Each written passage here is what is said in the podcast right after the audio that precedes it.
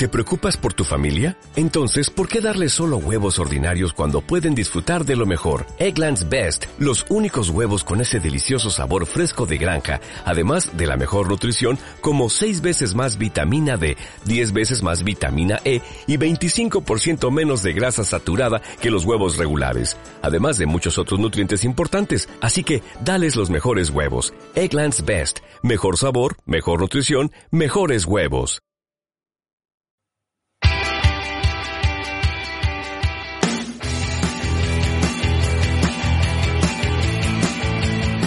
Esto es Polifrikis.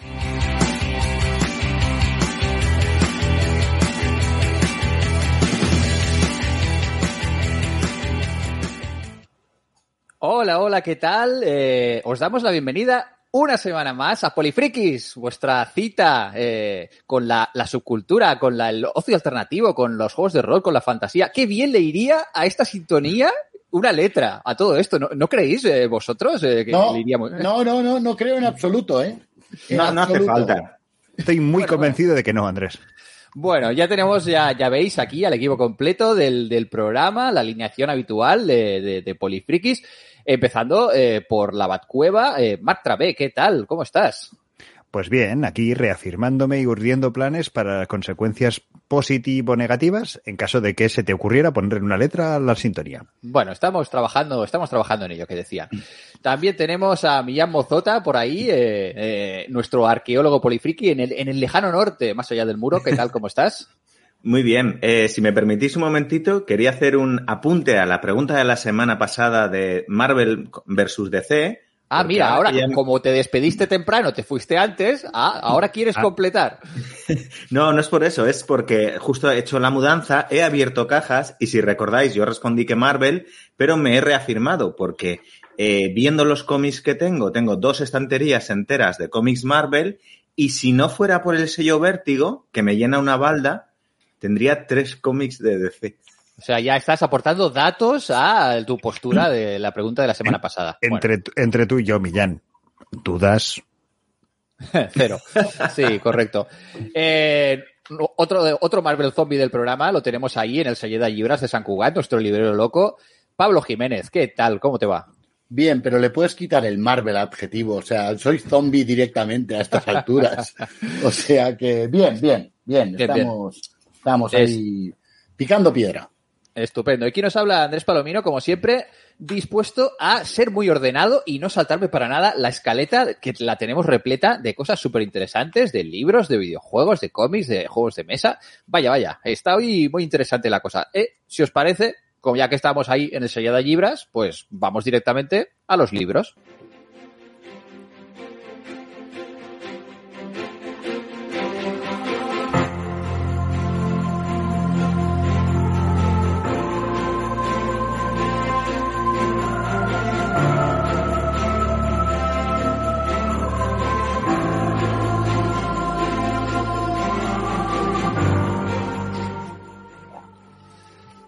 Pablo, nuestro librero loco, siempre dispuesto a hacernos las mejores recomendaciones para gastarnos los dineros. Y aparte, ya estamos en época ya que hay que ir pensando en los regalos eh, navideños, eh, sea cual sea la pleitesía que, que rindáis al dios primigenio que adoréis de turno, porque ya hay que ir pensando regalitos, ¿no, Pablo? Bueno, yo me conformo con que se lo compre Marco.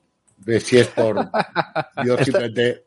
Cuando tú montas una sección de libros, generalmente la sección pasa a llamarse ¿Qué libro vas a venderme hoy, Pablo? Más o menos. No, es que antes mirábamos la escaleta y Mar ya ha empezado a soltar exabruptos eh, diciendo cosas sobre la, mi malvada tendencia a venderle libros, pero pues nada, No, ya que. Te he llamado carn- cabra cornuda, Cabra cornuda, sí. pero en la versión más, mm, más delicada. menos educada. Sí, Ovis Aries.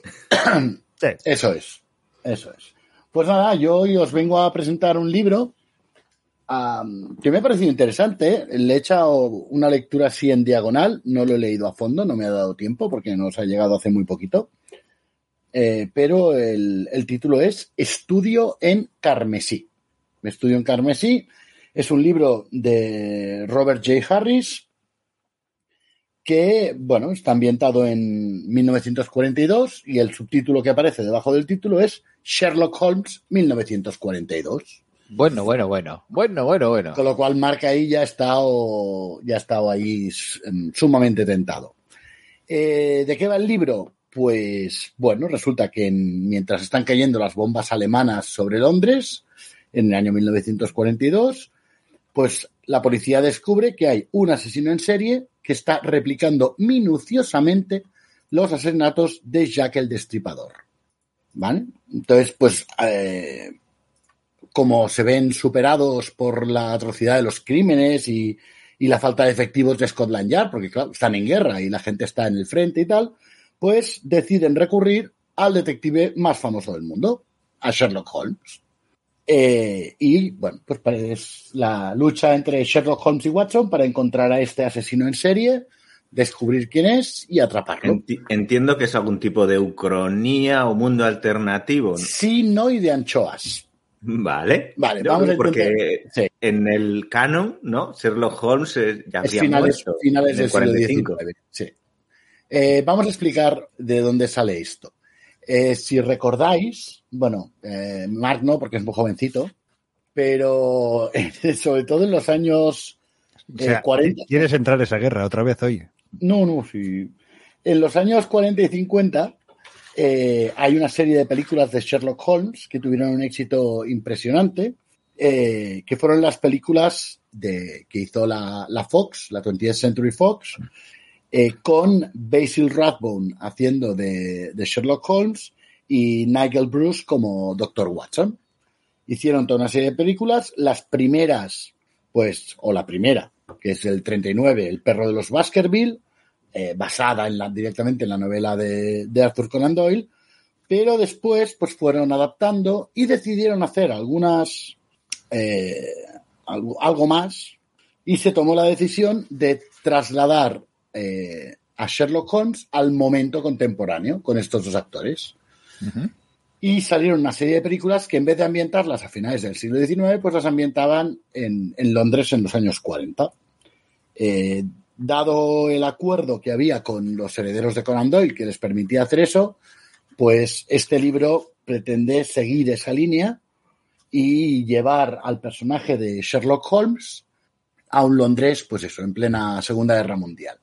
Bueno, la ambientación es muy interesante y si encima le añades otro de aquellos elementos con los que siempre se ha querido, siempre se ha tenido aquello el sueño de mezclar a Holmes, como es el, asesino de Whitechapel, Jack el Destripador, pues bueno, sale un libro muy entretenido, es muy ágil de leer, no esperéis alta literatura ni, ni una cosa así. O sea, vas pasando páginas y vas viendo diálogo, diálogo, diálogo, diálogo, diálogo, diálogo. O sea, muy, muy ameno, muy rapidito, con un ritmo así muy trepidante y, la verdad, pues muy, muy entretenido por lo que he podido ver. Ahora, no es la narrativa victoriana característica de Conan Doyle, que era de prosa bastante más larga y más elaborada y tal.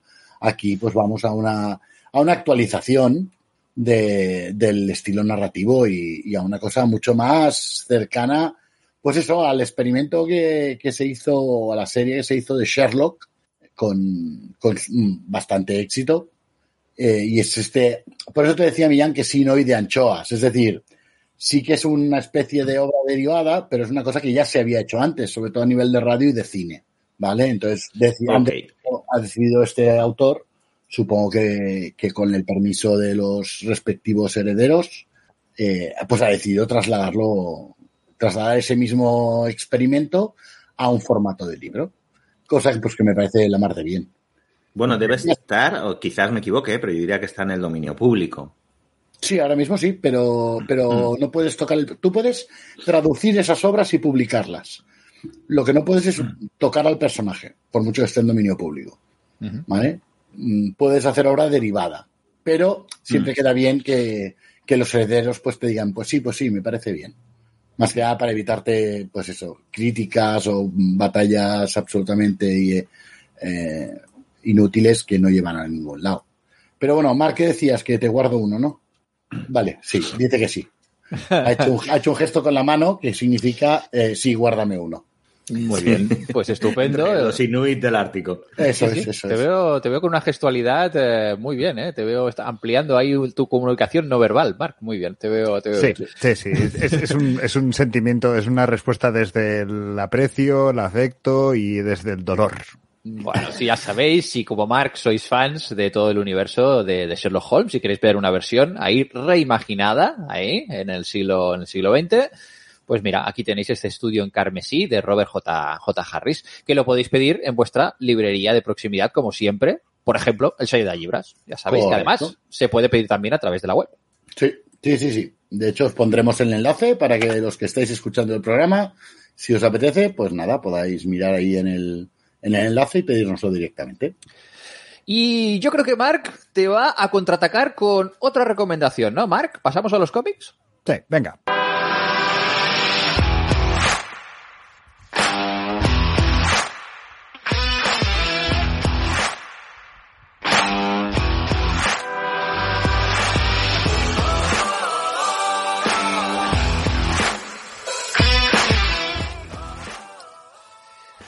Muy bien, a ver, a ver, cómo está, estás en una racha bastante de cómic europeo, hay que decir, Mark. Eh, ¿Seguimos con la racha o qué vamos a hacer? y sí, seguimos con la racha. Yo la verdad es que sí- sigo consumiendo un montón de programas de, de, de, mm, cómic así hamburguesa, de, de Marvel, de DC, mucho más de DC que de Marvel probablemente, eh, pero como no me dejáis hablar tranquilamente de Batman, siempre me criticáis, pues yo voy aquí y voy, voy pasando No, otros cómics. No es verdad. No, en Polifriki siempre has tenido permiso para hablar de Batman. Sí, Otra cosa me- es que nos, ri- nos riamos de ti. Claro, como me Pero criticáis, pues yo no, no os lo pongo, pero tranquilos, ya, ya, iré, ya irá cayendo, ya irá cayendo. Por ahora, lo que os venía a traer era eh, un cómic que habla de un suceso que es, eh, todos probablemente recordaremos, que es, eh, el cómic se titula 11 de septiembre de 2001, el día que cambió el mundo. ¿Vale? Es un cómic, obra de Baptiste Boutier y de Loïs eh, Couchois en, en los dibujos, y que a mí francamente me ha gustado y me ha gustado mucho. ¿Por qué? Porque aparte de ser, sí, es verdad, hay un componente de relato de qué ocurrió y de eh, imaginar lo que, lo que se vivió en algunos momentos, en los pisos, en re- reescribir, o sea, reescribir, eh, versionar en cómic la historia de algunos de los supervivientes, de algunos de los que no, que está más o menos documentado que ocurrió, el impacto que tuvo en las noticias. Eh, los protagonistas, en este caso, eh, evidentemente, eh, están basados entre lo que ocurrió en Francia, lo que ocurrió en Estados Unidos y lo que ocurrió en Francia. Es decir, es una familia francesa que están viendo lo que ocurre el 2000, el, ese, ese día de 2001. Pero a partir de aquí, y eso es, si miráis la portada del libro, veréis 11 de septiembre de 2001, el día que cambió el mundo. La parte importante es el día que cambió el mundo. Y ¿Cómo se refleja eso? Pues se refleja en una serie de situaciones en las que vemos, por ejemplo, una persona que está entrando en Nueva York 20 años más tarde, eh, el control de aduanas, el control de pasapuertos, eh, toda la situación que se da. Es decir, un poco mm, comentas ese, ese punto o esa reflexión política de, eh, el que renuncia a las libertades por obtener seguridad al final no acaba obteniendo ninguna de las dos cosas. Entonces, mm, sin, sin abonar directamente esa tesis, sí que eh, habla de el uso que ha tenido posteriormente a nivel político, a nivel geoestratégico, a nivel las consecuencias de todo lo que ocurrió, tanto para la vertiente islámica radical terrorista, eh, como para el mundo occidental y oriental, eh, en cualquiera de los aspectos, en su día a día. Entonces, eh, está tratado con muchísima elegancia, sin hacer una, haciendo una crítica en diversos momentos, pero sin expresar una tesis concreta, sino más bien invitando a poner una serie de escenas y que el lector reflexione sobre ello. Mm, Personalmente me ha gustado muchísimo y además todo lo que está tratado del 11 de septiembre eh, o del atentado, que no solamente habla de ese atentado, porque luego evidentemente sale de la Batac eh, Bataclan, sale Charlie, Hebdo, sale el atentado de Madrid, salen los atentados de Londres, es decir, hay una serie de, situaciones porque sí que es verdad, está más centrado en el mundo europeo, porque es desde, desde donde se plantea este cómic y lo que se critica, la reacción en, en distintos puntos o, mm, eh, o se alaba. Hay momentos en los que estás navegando en esas, en esas dos, en esas dos aguas. Eh, como os decía, me ha gustado muchísimo porque está muy tratado con muchísima elegancia, incluso lo que está documentado, y hay una, hay un, hay un fragmento de un, de un discurso que me gustó muchísimo, eh, que luego busqué. O sea, a raíz de buscar esa, esa viñeta, fui a buscar ese discurso de en el Congreso de los Estados Unidos alguien recriminando el, eh, a las consecuencias de todo el personal que estuvo trabajando eh, en, en las Torres Gemelas bueno, inhalaron toda una serie de vapores, polvos, demás y tal, y tuvieron unas consecuencias documentadas de hay tanta gente que ha tenido cáncer, que ha tenido, bueno, distintas afectaciones. Y primero fue un no, esto no tiene nada que ver, luego sí, sí, esto igual puede tener, luego sí, sí tiene que ver, ya llegaremos ayudas, 20 años más tarde, pues no ha habido esas ayudas, ¿no? Y el discurso venía a decir, mmm, ese personal tardó cinco segundos en reaccionar y meterse de cabeza en ese infierno. Hicieron su trabajo ahora hagan ustedes el suyo, ¿no? Lo que deberían haber hecho. Entonces, bueno, al final es un reflejo de nuestra sociedad con sus luces y con sus sombras. Y como elemento de, de reflexión, os lo dejo. O sea, a mí me ha parecido una pequeña perla. Pues muy bien, en este 11 de septiembre de 2001, el día que cambió el mundo, ¿quién publica, Mark? Eh, Norma Editorial. Norma Editorial, pues estupendo. Eh, muy interesante, con un, cómic basado en, hechos reales y con una, bueno, seguro que personas que vivimos aquel momento, pues nos va a recordar, nos va a recordar cosas. Eh, se está riendo muchísimo Millán y no sé por qué. A ver, comparte el chiste con la clase. ¿De qué te estás riendo, Millán? No, nada, es que, bueno, la audiencia no podrá verlo, pero en las gafas de Pablo se está reflejando un capítulo de Ricky Morty. ¡Oh! oh, oh. ¿Qué estás haciendo? Por favor, Pablo, por favor, ¿no te crees? ¿No estás escuchando a Mark? Me estás diciendo. Me preocupa que haya quien confunda eh, la imagen de nosotros cuatro con un capítulo de Ricky Morty. De verdad me preocupa. Lo digo en serio. Dice muy poco de nuestro aspecto personal. En fin, en fin, qué cosas nos fijamos aquí mientras grabamos. En cualquier caso, vamos a pasar ahora a otras pantallas, las pantallas de los videojuegos.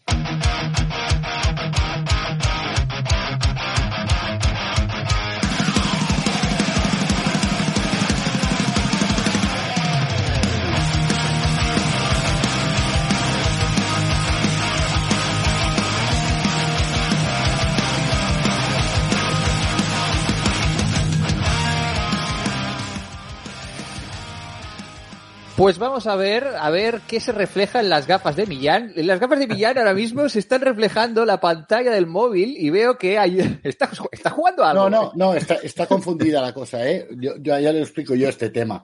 Porque, no, sí, sí. O sea, vamos a hablar de un videojuego eh, súper interesante que ha salido. Es que yo iba a hacer este tema. Y cuando iba a ponerlo en la escaleta, Millán había sido más rápido que yo. Me da mucha rabia. Para una vez que yo voy a hablar así de un videojuego de móvil y de repente. Bueno, podemos que... hacer un, un tándem si quieres, Ah, no, Pablo. no. Me, enca yo lo me encanta, comparto. me encanta Mira, cuando mira, os peleáis mira. por ser boomers. Sí, sí. Bueno, Bueno, juegos pues, para eh, móvil, que son lo que juega la chavalada. Sí. eh, eh, un juego para móvil. El juego de móvil que todo el mundo está hablando hoy, eh, o todo el mundo, al menos en mis redes sociales, es el Marvel Snap, que me instalé este fin de semana, en que ha sido su lanzamiento hace unos pocos días. El, pri- Y- el primer juego que, que, que fusiona el mundo de Marvel y el del hip hop de los 90.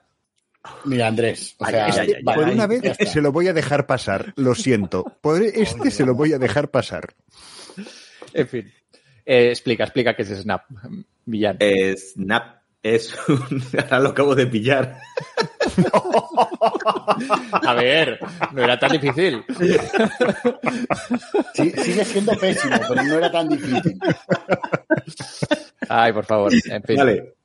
Es un videojuego de, de móvil que es un, un juego de estos de cartas, de coleccionar cartas y enfrentarte a otro jugador en un uno contra uno, pues en, siguiendo muy de lejos el modelo que ya estableció hace décadas Magic, ¿no? Para los juegos de mesa y que en los últimos tiempos quizás el ejemplo más paradigmático haya sido el Hearthstone, un juego de, eh, que ha tenido muchísima importancia en los Mm. juegos para móvil y también para dispositivos, tip- dispositivos tipo tablets y demás.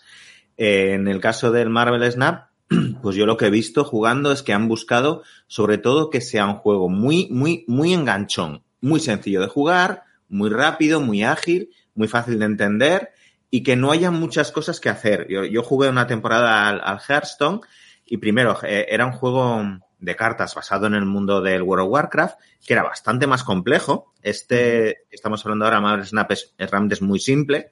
Y segundo, tenía muchas cosas que hacer. Había, mm, mm, había eh, directamente el uno contra uno, había eh, aventuras, como escenarios especiales y tal. En este no, es, son partidas muy simples, uno contra uno, te hacen un matching contra una persona que más o menos se supone que juega eh, igual que tú, aunque yo estoy ganando casi todas las partidas que juego.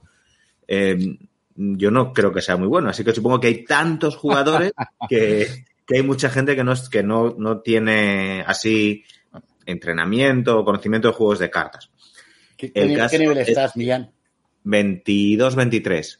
Espera el, Ahí ya he empezado a perder alguna. espera el 25. En el 25 es cuando dices, uy, he vuelto al 24, ¿qué ha pasado?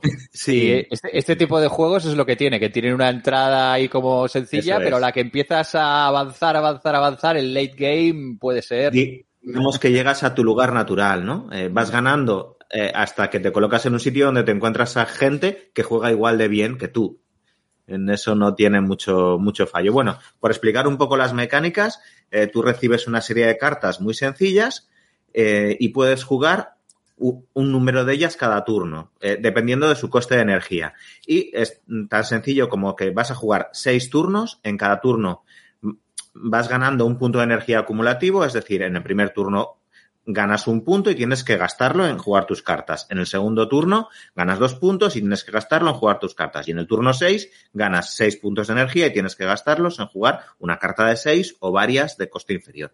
Y ya está, eso es todo. Tienes tres localizaciones, eliges en cuál colocas tu carta y cada localización tiene un pequeño efecto para hacerlo un poco más complejo. Además, tus cartas, además de tener un valor de poder, que es lo que va a decidir que ganes o no en cada localización, algunas tienen efectos, o la mayoría tienen algún tipo de efecto. De, eh, el Capitán América da bonificación a otros personajes que están en su misma localización. O eh, Electra, la asesina, mata una carta del otro jugador, ¿no? Y ya está.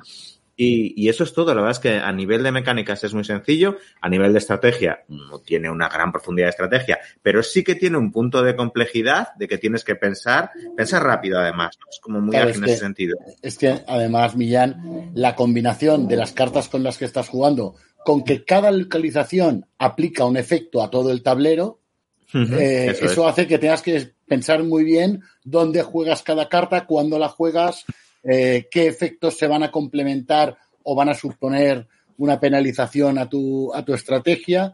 O sea que le añade Mm. una capa interesante la combinación de, de las habilidades de las cartas con los efectos de las localizaciones. Entiendo que también aspecto- tendrá la cosa esta del coleccionismo, ¿no? De ir desbloqueando héroes y villanos para la colección, ¿no? Eh, Sí. Eso va casi en automático. Cada vez que juegas y cada vez que ganas, eh, recibes una serie de monedas que vas cambiando por nuevas cartas y avanzar en una serie de ladders que te dan más monedas y nuevas cartas. Al final, todo funciona así. Tiene, como todos estos juegos, su versión premium y que puedes comprar cosas gastando dinero. ¿Hace falta? Yo de momento creo que no. No, Eh, yo no he visto nada que sea, o sea, no es un pay to win, porque Mm. lo que puedes comprar es puramente estético. Puedes adelantar cartas que conseguirás jugando durante mucho tiempo, comprártelas antes, como por ejemplo el Capitán América, que yo lo he conseguido pues a- a- después de jugar 20 o 30 partidas y he visto que también se puede comprar en una especie No, de pack de inicio que cuesta No, 3 euros. Ah, vale, sí, el pack de inicio sí, es lo único que, Mm. que te añaden, que en el pack de inicio te viene una carta, pero esa es la única compra en la que puedes comprar cartas. En el resto de cosas que puedes comprar son variantes de las cartas o aspectos o y el eh, aunque pierdas, aunque pierdas todas las partidas, cada partida te da algún pequeño puntito que te hace ir subiendo en el escalafón donde vas desbloqueando nuevas cartas, que además es aleatorio las cartas que desbloqueas. O sea, no es aquello de decir, tengo que jugar mucho para conseguir esta carta que quiero. No, no sabes qué carta te va a salir. Claro, eso yo no lo sabía. Quizás tú has comparado con alguien más, porque yo no sabía que eran aleatorias las que me iban dando. Sí, sí, sí, son aleatorias. Ujú. Bueno, veo, tiene potencial de vicio importante. Eh, Yo que todavía estoy eh, eh, avanzando penosamente con el Star Wars Galaxies, al que estoy ahí dedicado cuerpo y alma.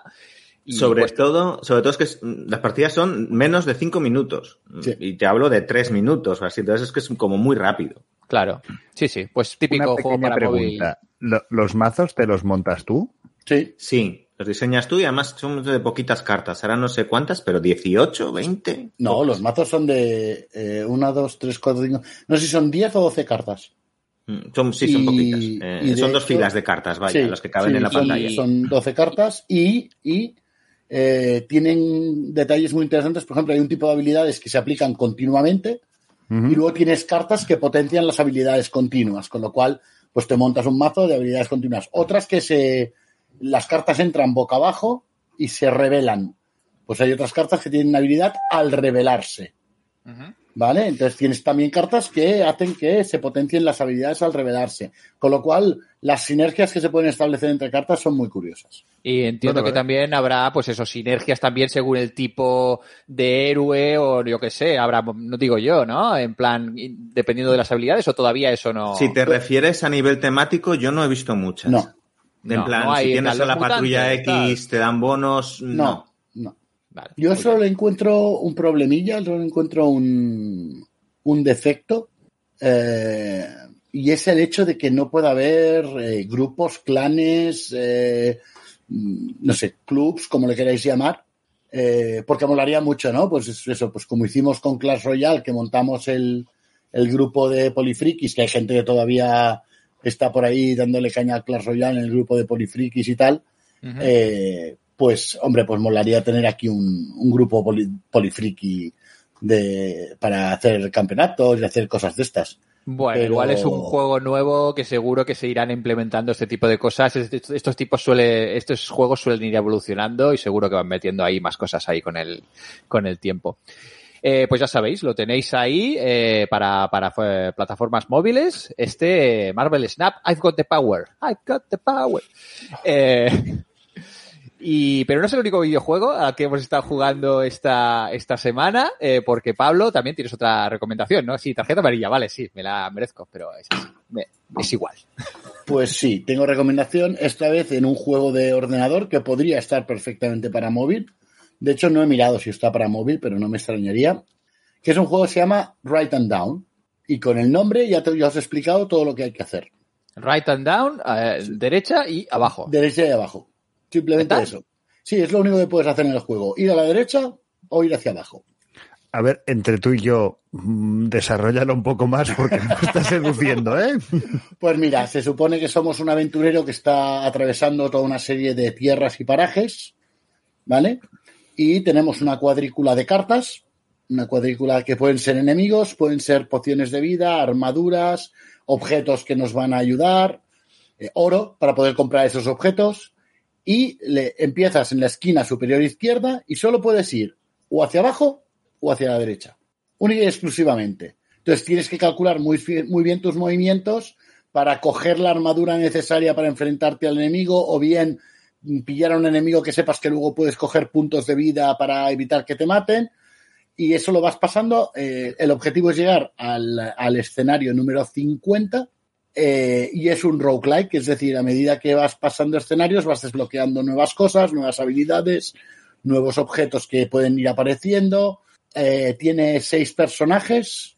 Eh, yo he desbloqueado uno, porque hay uno que ya te viene de serie, he desbloqueado otro. No me ha dado para más el juego, le he jugado nada, media horita para probarlo. Bueno, claro, es que entre elegir entre abajo o la derecha, yo entiendo. es, es difícil, es difícil. Hay un rato, sí. Pero la verdad, muy entretenido, muy entretenido porque tienes esa sensación de juego de mesa en solitario, de puzzle que vas resolviendo y que va cambiando continuamente. Eh, y aparte, muchos de los objetos es, pues si estás en esta, en este tipo de, pues los, los territorios son que si bosque, que si volcán, que si no sé qué. Pues este arma en bosque mata a un enemigo tal como empiezas. Pero claro, mata a un enemigo tal como empiezas. Que hay 24 o 25 enemigos. O sea, a ver, que matar uno no me va a arreglar la vida. Entonces, está bien, está muy curioso, muy entretenido, eh, unos gráficos sencillitos, muy en plan pixel art, eh, un juego muy baratito, además está ahora en oferta de lanzamiento en, en Steam, eh, no recuerdo exactamente, pero vamos, me parece que me ha costado 6 euros o 7 euros, una cosa así. Y de aquellos juegos que dices, "Ah, es un juego muy tonto, sí, sí, pero llevo ya media hora aquí de, "Mm, y a ver si lo pruebo así, y a ver si hay suerte y me sale este objeto, o a ver si hay suerte y, y pillo esto. Eh, deciros que eh, de momento el único con el que he conseguido llegar hasta el final ha sido el nigromante. Porque como el tío va, va robándole vida a los monstruos, pues es más, me ha resultado más fácil. Muy bien, muy bien, muy, muy interesante, con una estética ahí muy rollo Dungeons and Dragons a tope de, toda sí, la sí. vida. Y muy bien, tiene una pinta ahí también de ser un come horas importante. Eh, ¿Qué, qué duran las partidas más o menos, Pablo? Pues depende de lo lejos que llegues, pero vamos, una partida completa, si vas a un ritmo más o menos normal, en media horita como mucho, yo creo que la tienes hecha. Lo que pasa es que, bueno, pues es eso, vas a llegar al nivel 50, que al principio dices, sí, sí, voy a llegar de sobra, voy a llegar de sobra, y a partir del nivel 30 te empiezan a dar palos, vamos, pero como una estera, con lo Muy cual bien. se complica bastante la cosa. Pero es eso, de aquellos juegos de, tengo un ratito, pues mira, juego un ratito y, y ya está, y cuando me tenga que ir, pues me voy. Muy bien, pues ahí tenéis un juego de mazmorreo con dos botones. Estupendo. Me parece, para, para las personas que, que no tenemos habilidad con los mandos, como tú y yo, Pablo, creo Ahí que estamos, ahí estamos. dos botones me parece bien, estupendo. Y con esto, si os parece, dejamos ya los videojuegos y nos vamos a las series y el cine.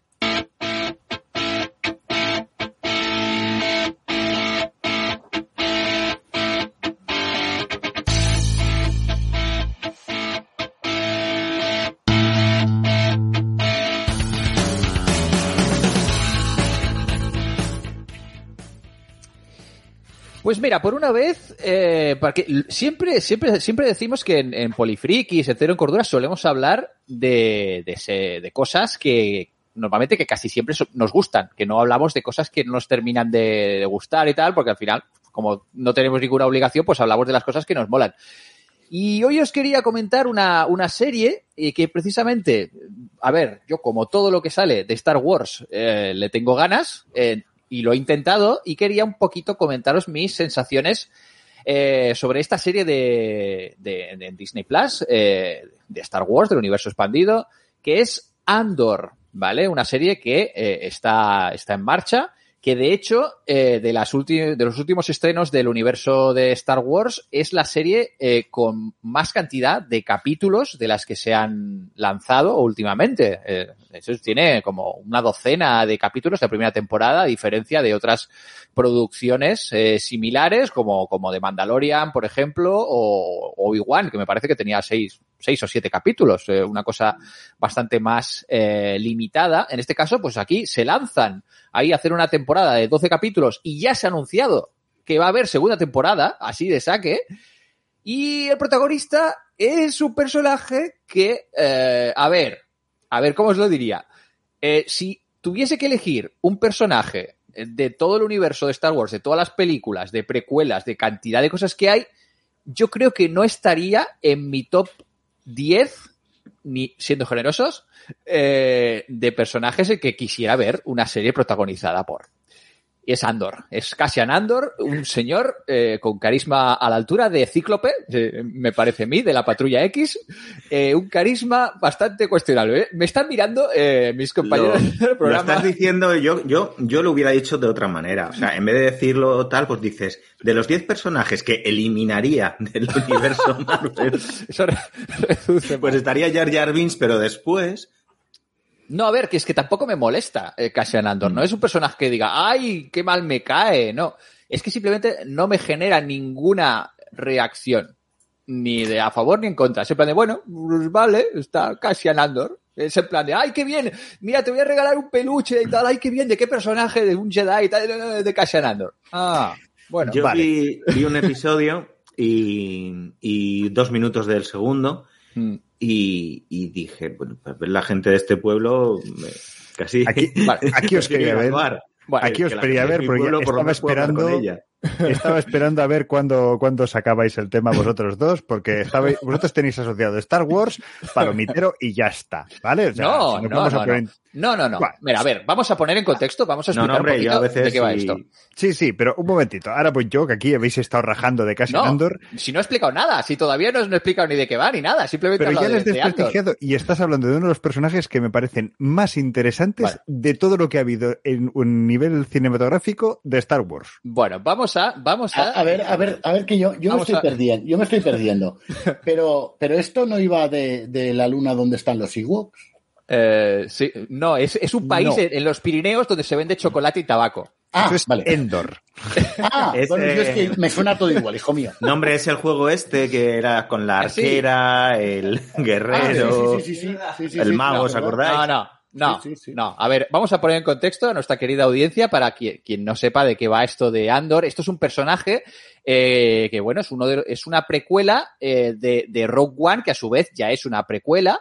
Eh, ya sabéis, es esta primera película que se salía un poquito de, eh, de, la, saga de los Skywalker, de la primera película o largometraje que se estrenó en cines que no estaba protagonizada por ningún Skywalker directamente, aunque aparecía al final Darth Vader y, al final era lo más comentado, como siempre, pues ahí eh, robando el protagonismo. Pero bueno, Rogue One fue una precuela que tenía muchas cosas interesantes, algunas un poco más fallidas, pero en general a mí es una película que me gusta mucho y que la he visto muchas veces y que eh, la disfruto bastante, a pesar de algunos problemas de ritmo y un par de cosas cuestionables. Eh, es una película muy chula que introducía en Star Wars temas eh, muy interesantes, como el tema pues de- del terrorismo, por ejemplo, si está justificado o no, en según qué circunstancias, las, la guerra de guerrillas, cómo era la, rebelión eh, contra el imperio y qué eh, sacrificios había que hacer, qué, qué límites morales tenía la gente de la rebelión, que no son igual tan perfectos o, idealizados como se ha visto en las películas de, de Lucas, pues bueno, introducía todo este tipo de temas para una audiencia que al final, eh, pues ya era viejuna, como, nosotros, que hemos crecido con Star Wars, y un poquito, pues, yendo un poquito hacia atrás hasta llegar hasta el inicio del el, el episodio eh, 4, Una Nueva Esperanza, de cómo llegaban esos planos de la Estrella de la Muerte a manos de eh, la princesa Leia y cómo llegaban, cómo llegaban hasta ahí, cómo los rebeldes conseguían esos planos.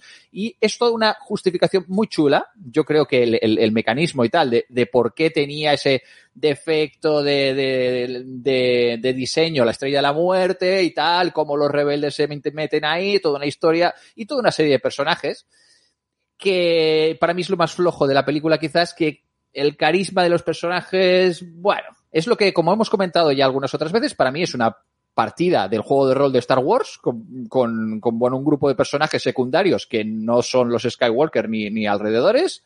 Y bueno, pues podría ser una partida de Star Wars que pilla refilón pues la historia principal de Star Wars. Con bastante éxito. Está bien. Y aparte, la estética está muy bien lograda. eh, y encadenando con, con la, la estética setentera de Star Wars y aparte pues añadiendo pues toda una estética así pues un poquito más oscura, muy ahí pues eh, un rollo adulto y de intriga política bastante interesante. A partir de ahí, pues ya sabéis, este, este Cassian Andor es este eh, miembro de la resistencia que se le ve ya de entrada en la primera escena de, Rogue One, que tiene pocos escrúpulos porque liquida sangre fría a, a un informador para evitar que, que, siga difundir, que, pueda potencialmente delatarle. Y es un poquito, pues, este personaje ambivalente que no sabemos si es bueno o malo del todo, pero que tiene un buen corazón en el fondo y que quiere ir contra, eh, contra el imperio eh, y participa en, el robo de estos, planos. Y, es interesante. En cualquier caso, ahora en esta serie vemos el origen de este Cassian Andor, cómo se es reclutado eh, a sí mismo por la resistencia, eh, empezando pues de, un poquito de ladrón de poca monta que se mueve ahí como puede, consiguiendo cosas para vender, en plan siempre de, espaldas a este imperio en formación, que es una de las cosas interesantes de la serie, el hecho de ver cómo se está gestando, gestando el imperio tal y como lo hemos visto en las, las películas de la saga y cómo poco a poco, pues bueno, pues la eh, Palpatine y, y compañía fueron construyendo pues toda la red del, del imperio. Y en paralelo, pues cómo eso se va desarrollando la, eh, el germen, la chispa de la, de la rebelión, eh, como ya hemos visto en otras series, concretamente en Rebels, que es una serie dedicada justamente a este periodo y que también se veía cómo se iniciaba esta chispa de la, de la rebelión y que no sé hasta qué punto, sí que sé que hasta qué punto, sí que sé por dónde, pero que debería enzarzarse un poquito con este, con este acto, también en algún momento. Dicho esto, eh, colgó eh, Disney Plus tres capítulos así en el estreno. Me vi el primero, me aburrí un poquito, pero dije, no, no, esto, esto hay que verlo por militancia. Vi el segundo, dije, vale, vale, me han dicho que el tercero es el bueno, venga, va, que esto empieza. Y he visto el tercero y todavía no estoy enganchado y me parece un poquito rollo. Eh, y los personajes, bueno, bueno, me, me aburren un poco y se ven pocas naves y, están todo el rato ahí que, no salen de, la ciudad. Y hay una, hay dos líneas de momento, hasta donde yo he visto. He visto los tres primeros capítulos, hay, hay cuatro más que me están esperando ahí con muchas ansias. Eh, y en los dos primeros capítulos simplemente pues se limita a estar ahí intentando escapar del planeta porque le persiguen, porque se ha cargado a dos, dos tíos más, dos tíos ahí del protoimperio, se los ha cargado a sangre fría también, como en, como en Rogue One y vemos también en paralelo pues cómo procede de un planeta, cómo lo rescataron de un planeta siendo de niño y cómo pues bueno, pues su relación con este, este imperio galáctico en formación. Eh, Mark, eh, danos tu opinión, tu contrapartida. Yo sí que la he visto, he visto entera lo que se ha publicado hasta la fecha. Eh, no va de naves, no va de naves, no va de ponis cabalgando por encima de un destructor estelar, o sea, no, es otro Star Wars. Eh, tú has hablado de la primera escena del Cassian Andor en Rock One y me parece muy significativa porque te presenta un personaje y te presenta un personaje que es ambivalente, que no sabes si es bueno, si es un héroe, si no es... Vale, eh, esta Rock One iniciaba un camino que ha seguido esta serie y es, vamos a hablar de lo que es la rebelión. Porque queda muy bien Luke Skywalker, Han Solo, Leia, Chewbacca, son super guays y son super cañeros, pero alguien tiene que conseguir el combustible para esas naves, alguien tiene que robar esas naves, alguien tiene que conseguir esos explosivos, alguien tiene que conseguir ese dinero. Y la serie va de esto salen del planeta, te lo garantizo, y la serie va de esto y además te explica claramente y estás viendo cómo se está formando una red terrorista. Punto. O sea, estás viendo esto. Entonces, no hay chascarrillos, no hay droides graciosos, hay muy poco de este, de este, de esta, de esta parte que es muy famosilla en, la, en el mundo de Star Wars y que tanto me gusta en muchos otros aspectos. Pero eh, te has olvidado de otra escena de Rogue One donde sale Cassian Andor, que es un personaje efectivamente sin el mismo carisma porque no es un líder de la rebelión. Es un rebelde. No te olvides de ese detalle. Es un rebelde. Eh, hay otra escena y es cuando están ya toda esa parte de vamos, no vamos, se ha decidido que la rebelión no va porque no tenemos el valor, porque los sacrificios va a ser, y de repente aparece Cassian Andor con un montón de gente como él, eh, absolutamente anónimos, de los que no hemos oído hablar nada en series y series, porque siempre estábamos que si el Consejo Jedi, que si la República, que si el Emperador, que si Darth Vader, que coge y dice, eh, tenemos una oportunidad y tenemos que ir. Porque hemos hecho cosas horribles en nombre de la rebelión y si no aprovechamos esta oportunidad, todo lo que hemos hecho hasta ahora no sirve para nada. Entonces, eh, hay un, aquí te están presentando a un personaje, a un personaje probablemente mucho más real que el resto de personajes que han aparecido hasta ahora en Star Wars. Entonces, eh, Star Wars tiene que ser Andor no, ni de coña. Star Wars en general tiene que ser Star Wars. Pero ese producto es francamente interesante porque te enseña otra línea, otra línea con un ritmo mucho más pequeño porque en realidad, seamos sinceros, si aplicáramos en cualquier conflicto armado lo que vemos aplicar a los personajes de Star Wars, los trincan a los cinco minutos. O sea, vamos a ponernos el uniforme y como hemos entrado en un uniforme, entramos en la Estrella de la Muerte y hemos llegado hasta las celdas. No ni de coña. O sea, al, tercer control estás tú en otra celda. Entonces, bueno, mm, tiene ese punto más mm, de trama más, más formalmente más seria. Es decir, si esto en lugar de ser Star Wars lo estuvierais viendo en una serie tipo eh, la, la, serie de los SEALs que recomendó Millón, la de la lista final, os parecería todo mucho más, mucho más sensato porque lo que os falla es la temática de naves espaciales y todo de Star Wars con eso. Porque esta serie no es una space opera, clarísimamente. No, no lo, es. que es. no, no, no lo es. Y todo esto, yo te lo compro, todo esto que estás diciendo. Y de hecho está en, en Rogue One. Lo que pasa es que hace falta una serie de 12 capítulos para eso. Dicho esto. Sí, eh, es, era eso en lo que yo iba a incidir, que ya, ya hablando de gustos personales, eh, a mí me pasa un poco como, me pasa con el Capitán América o Superman. Un producto, uno, en el cual se cuestione el mito, se le dé la vuelta, se presente un personaje con pies de barro, eh, con grises morales, eh, lo compro, me gusta, lo disfruto. Pero al final, Superman es Superman y el Capitán América es el Capitán América. No son lo otro. Entonces me pasa un poco lo mismo con Star Wars. Eh, pues sí, a, a, ver, eh, es básicamente lo que, lo que me pasa a mí, que, que bueno, es cuando quiero ver Star Wars, que, pues quiero ver Star Wars, no Sí, quiero ver si, otra si cosa. vas a buscar Star Wars, te doy completamente la razón. Si vas a buscar el espíritu Star Warsero, esta serie no lo tiene. En cualquier caso, volviendo a Rebels, eh, la serie de animación, ya sabéis, eh, del universo pues de, de Clone Wars, y bueno, con Filoni detrás, es una serie que también habla sobre cómo se forma la, la, la rebelión y habla pues también de lo mismo que me estás contando a mí, eh, que es con, se- con, eh, hacer boicots, hacer eh, eh, actos dile terrori- terroristas, ahí de intervenciones, explosiones, eh, sabotajes. Sale So Guerrera también, que es un personaje que yo creo que tendrán en común las dos series, eh, So Guerrera con Forrest Whitaker. Sale un show guerrera con muchísimo azúcar y hacemos explosiones que casualmente no matan prácticamente a nadie. Bueno, porque es un, pro- es un producto, es un producto juvenil, infantil casi. pero en cualquier juvenil. caso tiene un espíritu que se- me- a mí me resulta muy entretenida y me parece muy bien y también tiene la- la- las ganas estas de explicar un poquito cómo se forma una rebelión sin pasar a eso, a cómo ver. se forma un, grupo terrorista. Te, te hago el chascarrillo que te defiende. ¿A ti te molesta que HBO esté produciendo una serie de Star Wars? bueno, No, pero en serio, es- es- sí, es verdad, es mucho más intensita, es mucho más... Es, es Rock One sacándole esa parte del chascarrillo. hmm. Entonces, yo la estoy disfrutando, pero admito que se aleja muchísimo del espíritu Star Warsero.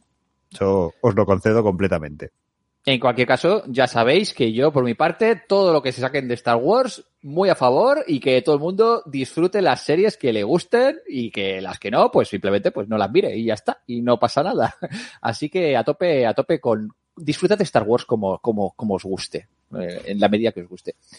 Eh, y dicho esto, vamos a hablar, atención, de la que es probablemente la mejor película basada en un cómic de DC. Eh, y no, no es Hmm. el Snyder's Cut de la Liga de la Justicia, Millán. No, yo quizás si tuviera que decir la mejor, al menos mi favorita, diría otra de animación en la que seguramente coincidiría con Mark. Pero hoy voy a hablar de una gran película muy divertida que he visto este verano porque eh, es una película que nació de una serie y en general las pelis que nacen de series no me suelen conquistar. Pero en este caso eh, resulta que este verano vi un meme, un meme en Twitter, que era un gag eh, que yo pensé, esto es de la serie de Teen Titans Go, la serie de Cartoon Network, esa tan gamberra de los jóvenes titanes y tal, que es muy referencial y rompe la cuarta pared y, bueno, ese tipo de cosas que nos gustan tanto, ¿no? Pero resulta que estuve buscando a ver de qué episodio era, porque digo, pero no lo he visto. Y era de la peli. Y entonces dije, pues la tengo que ver. La peli es un largometraje que se hizo después del éxito que tuvo eh, Teen Titans Go y eh, salió para cines en 2018. Se llama Teen Titans Go to the Movies. Para nada original. Ahí ese chiste, chistaco, ahí. Sí. Chistaco Andrés. Sí. Y, y bueno, es un largometraje que funcionó súper bien, costó 10 millones de, de dólares y solamente en cine recaudó 50. O sea, ya quisieran muchísimas películas de alto, bajo, medio presupuesto tener, tener ese éxito. Y eh, pues básicamente es un episodio muy largo y con un buen ritmo de la serie de televisión, con lo cual nos vamos a encontrar esos personajes paródicos, muy referenciales, un humor muy meta, que juegan mucho con el espectador, tanto si conoces un poco de la mitología de DC como si no, porque vas a tener distintos niveles de, al verla, ¿no? Y te vas a reír de unos chistes o de otros, según lo, lo que sepas, o más de unos que de otros, ¿no? Mm. Y un poco el McGuffin de la historia, pues es precisamente eh, las películas, las películas de superhéroes. Y hay toda una serie de chistes y de bromas recurrentes, de gags, sobre cómo se hacen las películas de superhéroes, qué cosas importan, cuáles tienen éxito y por qué, qué tipo de personajes te llevan al cine y cuáles no, eh, si tendría o no, se- o no sentido hacer una película sobre Robin. No sé qué opinas de eso, Mark. Hay, hay, Ya. hay un- una batalla ahí, hay una serie de, de trailers ahí que, que enseñan Estoy de las buscando próximas datos ahora mismo, que es, ¿vale? Es maravillosa, es maravillosa. En plan de, y ahora la siguiente película de sobre el coche de Batman, sobre Alfred el mayordomo, sobre el cinturón Alfred de va, Batman. va a limpiar la ciudad. O sea, mm, acabo de ver esto. mm, La voz, la voz de Superman la pone Nicolas Cage. Poca. Grandioso, sí. Y Era la un de detalle Batman- que iba a comentar, pero efectivamente. Y la de es- Batman Jimmy Kimmel. O sea, me, me lo has vendido ya. O sea, yo voy a ver esto seguro. Ah, no, esto es un ahí, peliculón, eh, pero, pero vaya, sí. fantástico. El, si no es de los, uno de los últimos cameos, seguramente de Stan Lee, as himself, como él mismo, que se pone voz en un, en un gag en que sale dibujado en el personaje de Stan Lee diciendo, hola, hola, hago un cameo casual, pero no, no, como si no estuviera aquí, ¿eh? Y Pero sale si en medio de la si pantalla y tal. Ya no es solamente cámaras. que salga Joe DiMaggio, es que sale hasta Michael Bolton. No, no, es, es magnífico. Eh, y de hecho hacen bastante referencia con la competencia con Marvel, empezando con los créditos iniciales, que les, es la secuencia de créditos de Marvel, pero cambiado con Teen Titans, una cosa así, y referencias a Deadpool, que lo confunden con el otro personaje, con el malvado de la Con película, Deathstroke, sí. que es muy gracioso. No, no soy Deadpool. Eso sale en el tráiler, así que lo podemos contar, efectivamente. Esto tengo que verlo. Sale Slade. es Slade. Death- Deathstroke. Tiene también canciones ultra, mega, super, mega, me- memorables y pegadizas. Ahí, una con, con Robin enseñando su culo en 3D. Es, eh, es maravillosa, maravillosa letra.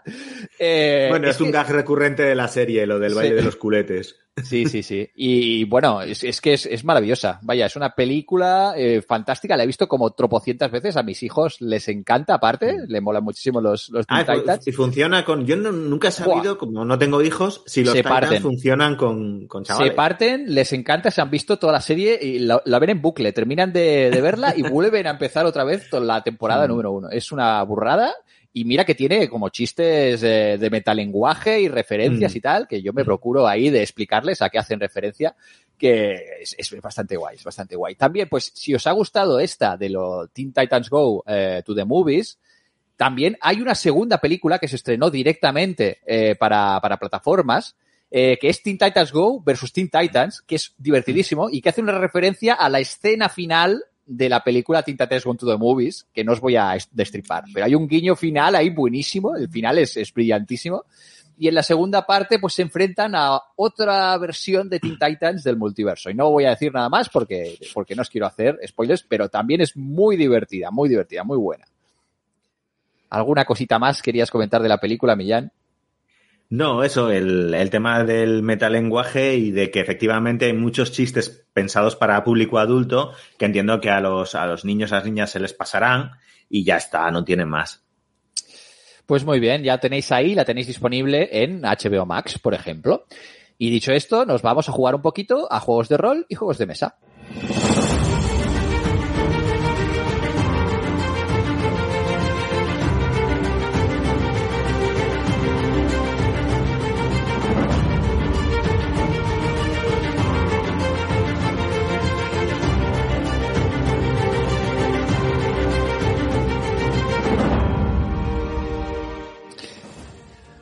Pues vamos a comentar uno de los juegos más hypeados, me parece a mí, juegos de mesa de, de esta temporada, ¿no, Mark? Sí, sí, sí, es uno de los juegos que ha tenido un gran, un gran éxito el último Essen, al que este año no he ido, pero si hubiera ido, os habría Oh, qué traído. lástima que no has ido a Essen. Qué pena más grande con la de, con lo que nos gustaban tus, tus reseñas de Essen. Oye, si sufras. es, si es- si es por eso, no, vamos a ver, si es por eso, yo este fin de semana me voy a unas jornadas muy especiales. Puedo pasarme los siguientes seis programas hablando de esas jornadas, de las diseña.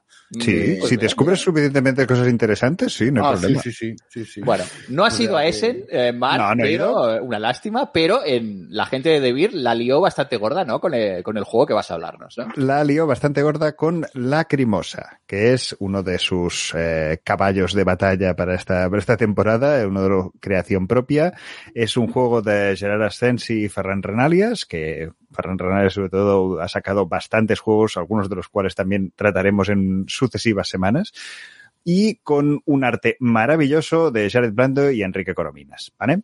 Eh, ¿De qué va este juego? Bueno, pues este juego eh, empieza, digamos que eh, Mozart ha muerto y eh, su Requiem, una de las obras más significativas, toda su carrera eh, quedó sin, sin acabar. Entonces, Constance, la, la, la viuda, para poder cobrar esa obra y que la obra quede terminada, Don pues eh, pide ayuda a varias, varias de las personas que han sido mecenas de su marido o colaboradores. Y ese es el papel que interpretan las, los jugadores, ¿vale? Los jugadores son esta, esta gente que quiere unir su nombre al de Mozart y a su, ex, y su éxito al de este Requiem. Entonces, ¿qué haremos durante toda esta partida? El, el, el, juego se compone de un tablero principal grande, un tablero personal, cada uno donde tiene sus, sus componentes. Y entonces, eh, en esa, en esta parte, eh, lo que podremos hacer es, vale, hay que conseguir cartas de obra, composiciones, de memoria, momentos específicos de la vida de Mozart, porque una de las cosas es que iremos rememorando esa, esa vivencia con Mozart, porque básicamente nuestro tablero personal es como una especie de diario, ¿vale? En el que no solamente tenemos nuestros recursos, sino que vamos acumulando pues todos esos eh, momentos en los que reivindicamos que estuvimos con, con Mozart o que le patrocinamos tal obra, etc. ¿no? Entonces, eh, en, en, esta parte superior veremos pues esas cartas de obra y de memoria y según la posición que ocupan el tablero, pues podremos tener más o menos costes o recompensas. En el centro del mapa hay un mapa, en el centro del tablero, perdón, hay un mapa de Europa Occidental que muestra los, los, las rutas de los viajes que realizó Mozart en, en vida y por el que podremos desplazarnos mmm, para construir o reconstruir memorias con ese compositor, conseguir recursos, acciones, objetivos secundarios. Bueno, eso ya es una parte más técnica, ¿no? A partir de aquí hay una tercera parte del tablero principal que son eh, las cinco movimientos de este Requiem, el Secuencia, el Ofertorium, el Sanctus y el Agnus Dei, en la que nosotros iremos, faltan una serie de fragmentos y en los que durante estas cinco rondas que dura la partida, iremos construyendo o iremos encargando a distintos compositores que eh, puedan completarlo. Entonces, eso nos dará una serie de puntos al final de la partida por una, por una mecánica de mayoría simples eh, en esta parte, ¿no? Entonces, bueno, eh, es interesante porque una parte es ir patrocinando mmm, partes del Requiem, otra parte es ir construyendo esos recuerdos y otra parte es ir patrocinando obras o uh, puntos de, por un lado tenemos los puntos de relato que vendrán de esa parte de las vivencias y luego están eh, toda una serie de obras que, por ejemplo, podemos haber patrocinado y esas obras, pues podemos o bien representarlas y nos llevaremos unas consecuencias o bien venderlas. Y a partir de ese momento ya no las podremos volver a explotar porque hemos vendido sus derechos, pero eso nos dará recursos para poder hacer otras acciones. Eh, la partida, como decía, son cinco rondas y representaremos, se representan diferentes eh, periodos artísticos y personales de la vida de Mozart. ¿vale? Es un juego temático, con una temática muy bien casada, muy bien integrada. No pretende ser un juego puramente biográfico, es decir, no aprenderás simplemente por estar jugando un montón de curiosidades de Mozart, pero sí que es verdad que tendrás gusanillo para ir a descubrir un montón de episodios en los que luego tú puedes ir a, ir a informarte, lo cual ahí tiene una función didáctica, que pedagógica, que no, que no didáctica, que está muy bien. Entonces, eh, en esa ronda, en una de estas rondas cuenta, cuenta, con cuatro turnos y una fase de mantenimiento, ¿vale? Uh -huh. eh, cada jugador pues va a ir eligiendo la sección en función de las cartas que tenga en la mano. Está muy bien eh, eh, diseñado el sistema de las cartas porque eh, básicamente tú irás, teniendo cartas en la mano y juegas dos, luego juegas otras dos, luego juegas otras dos, vas robando, pero en la última ronda eh, podrás elegir entre tres cartas, con lo cual siempre hay una que se te queda para la siguiente ronda. Y la gestión de, esa, de qué carta se te queda para la siguiente ronda es, es importante. Entonces, durante los, durante el turno, en la acción que tomaremos hay cinco más o menos posibles. Está encargar una, composi una composición, documentar recuerdos, representar o vender una obra musical, viajar por el tablero o ayudar en la composición del, del requiem. Todas estas acciones pues irán ligadas a la forma de obtener luego los puntos de, de victoria. Claro, tendremos que interactuar eh, tanto con el tablero, con los componentes. No es un juego pensado especialmente de puteo, ¿vale? O sea, es un juego en el que la, el puteo que puedes acabar haciendo es eh, si, de, si si con tu acción evitas que el otro pueda hacer luego según qué cosas. Pero no es un juego que esté pensado para ir a putear a los demás. Sí que hay unas mecánicas de eh, las cortes reales, los viajes, cuando vas, viajas a un sitio, bajas a otro, pues eh, tiene unas consecuencias, unos costes el, el, viajar hasta allí, pero también tiene unos beneficios más en función de si es una corte real o simplemente estás visitando una ciudad. Detalle importante, este no lo he probado, también tiene un modo solitario. En este caso, eh, juegas con la historia de Shika Nether, que es eh, eh, un, un, amigo y con quien eh, compuso la flauta mágica, también una obra nada, nada conocida. Entonces, eh, está ese modo solitario para jugar contra, contra el tablero en el que te enfrentas a este, a este personaje. No lo he probado, con lo cual no, no puedo, no puedo decir todavía qué tal está. Por lo demás, la producción es impecable, o sea, componente de calidad, eh, ilustraciones muy, muy chulas, temática muy bien integrada, que es una de las cosas que a mí era aquello decir, bueno, pero ¿cómo vas a poner la parte de los recuerdos o cómo vas a poner la parte de composición? Francamente está, está bastante bien integrada y es uno de esos juegos eh, de, mesa que tienen dos posibilidades, ¿no? Eh, o funcionan como un reloj o se estancan porque al final, si, si, no está bien diseñado el mecanismo o el motor con el que puedes ir haciendo, no tienes en ningún momento la sensación de no puedo hacer nada, no puedo elegir, estoy absolutamente eh, condicionado a comerme lo que tengo enfrente y ya está. Parcialmente en algún momento, pero claro, son cuatro turnos por ronda, cinco rondas, en algún momento puedes decir, mmm, vale, la combinación de los astros me ha forzado a, pero mayoritariamente tienes la sensación de poder elegir siempre. Luego ya lo que ocurra con tu decisión es tu gestión de, de los recursos. Eh, francamente, eh, a mí me ha parecido un, un juego muy, muy, muy, muy, muy buen muy bien trabajado y ahí mis, mis dieces tanto a Gerard como Ferran como autores, como la, la labor que puede haber hecho De Beer como, como editor. Pues muy bien, un juego que merece jugarlo con peluca y soltando risotadas ahí como en la película ahí de Amadeus, que sí, me lo imagino lo veo, lo veo muchísimo. Y con esto vamos a ir terminando el programa, no sin antes hacer la pregunta polifriki de la semana.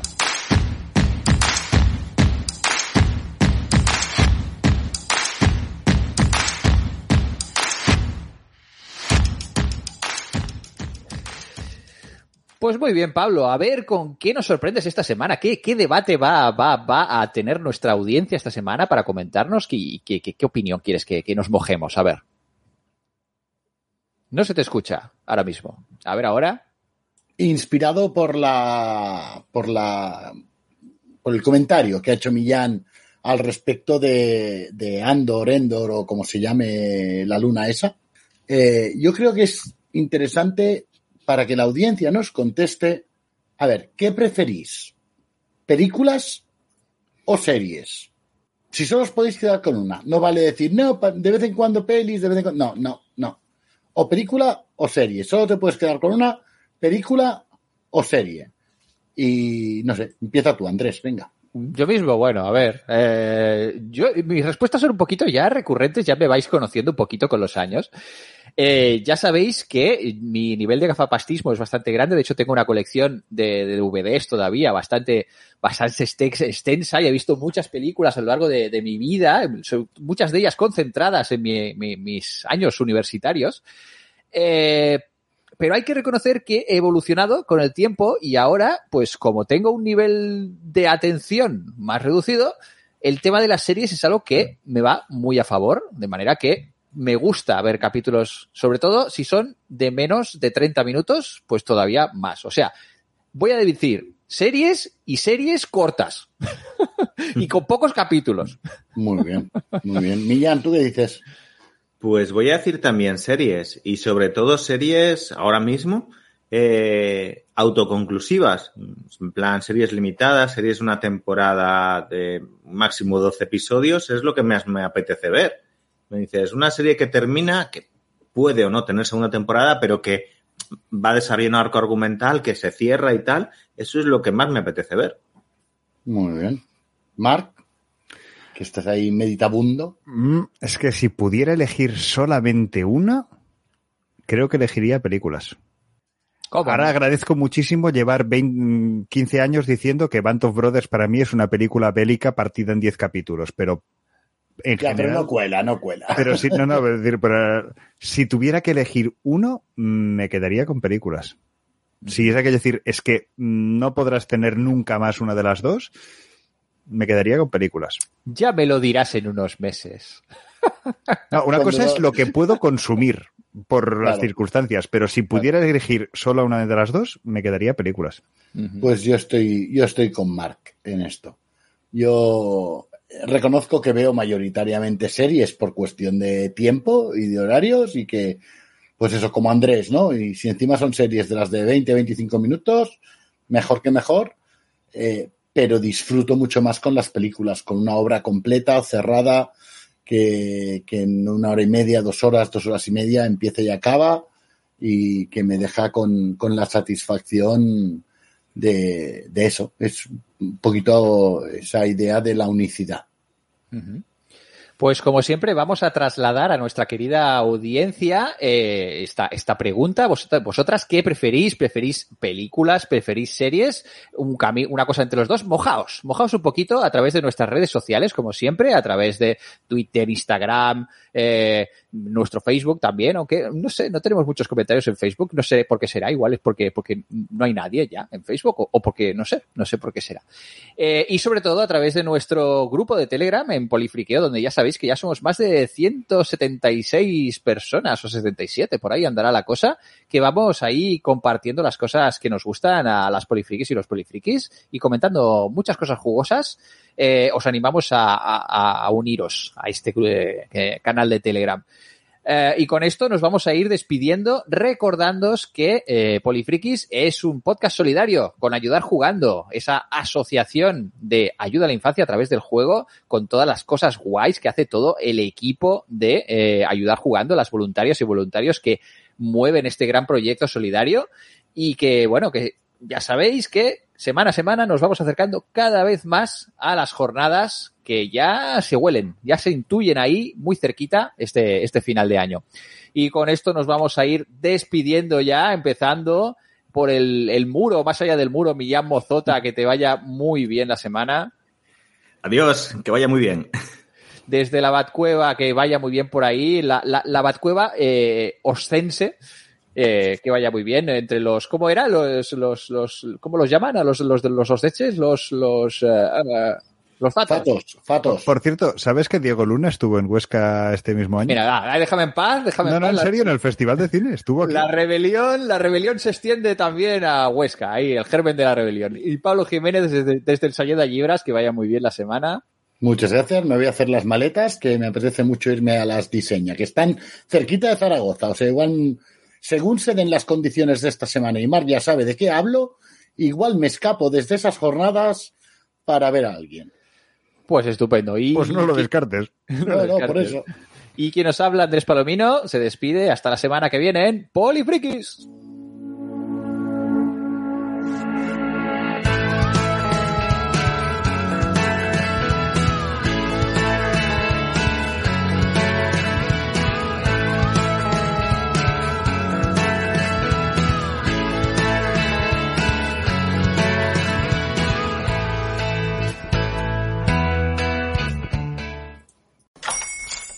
Hola, buenos días, mi pana.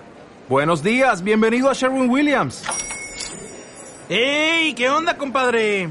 ¿Qué onda? Ya tengo lista la pintura que ordenaste en el ProPlus app. Con más de 6.000 representantes en nuestras tiendas listos para atenderte en tu idioma y beneficios para contratistas que encontrarás en aliadopro.com. En Sherwin Williams somos el aliado del PRO.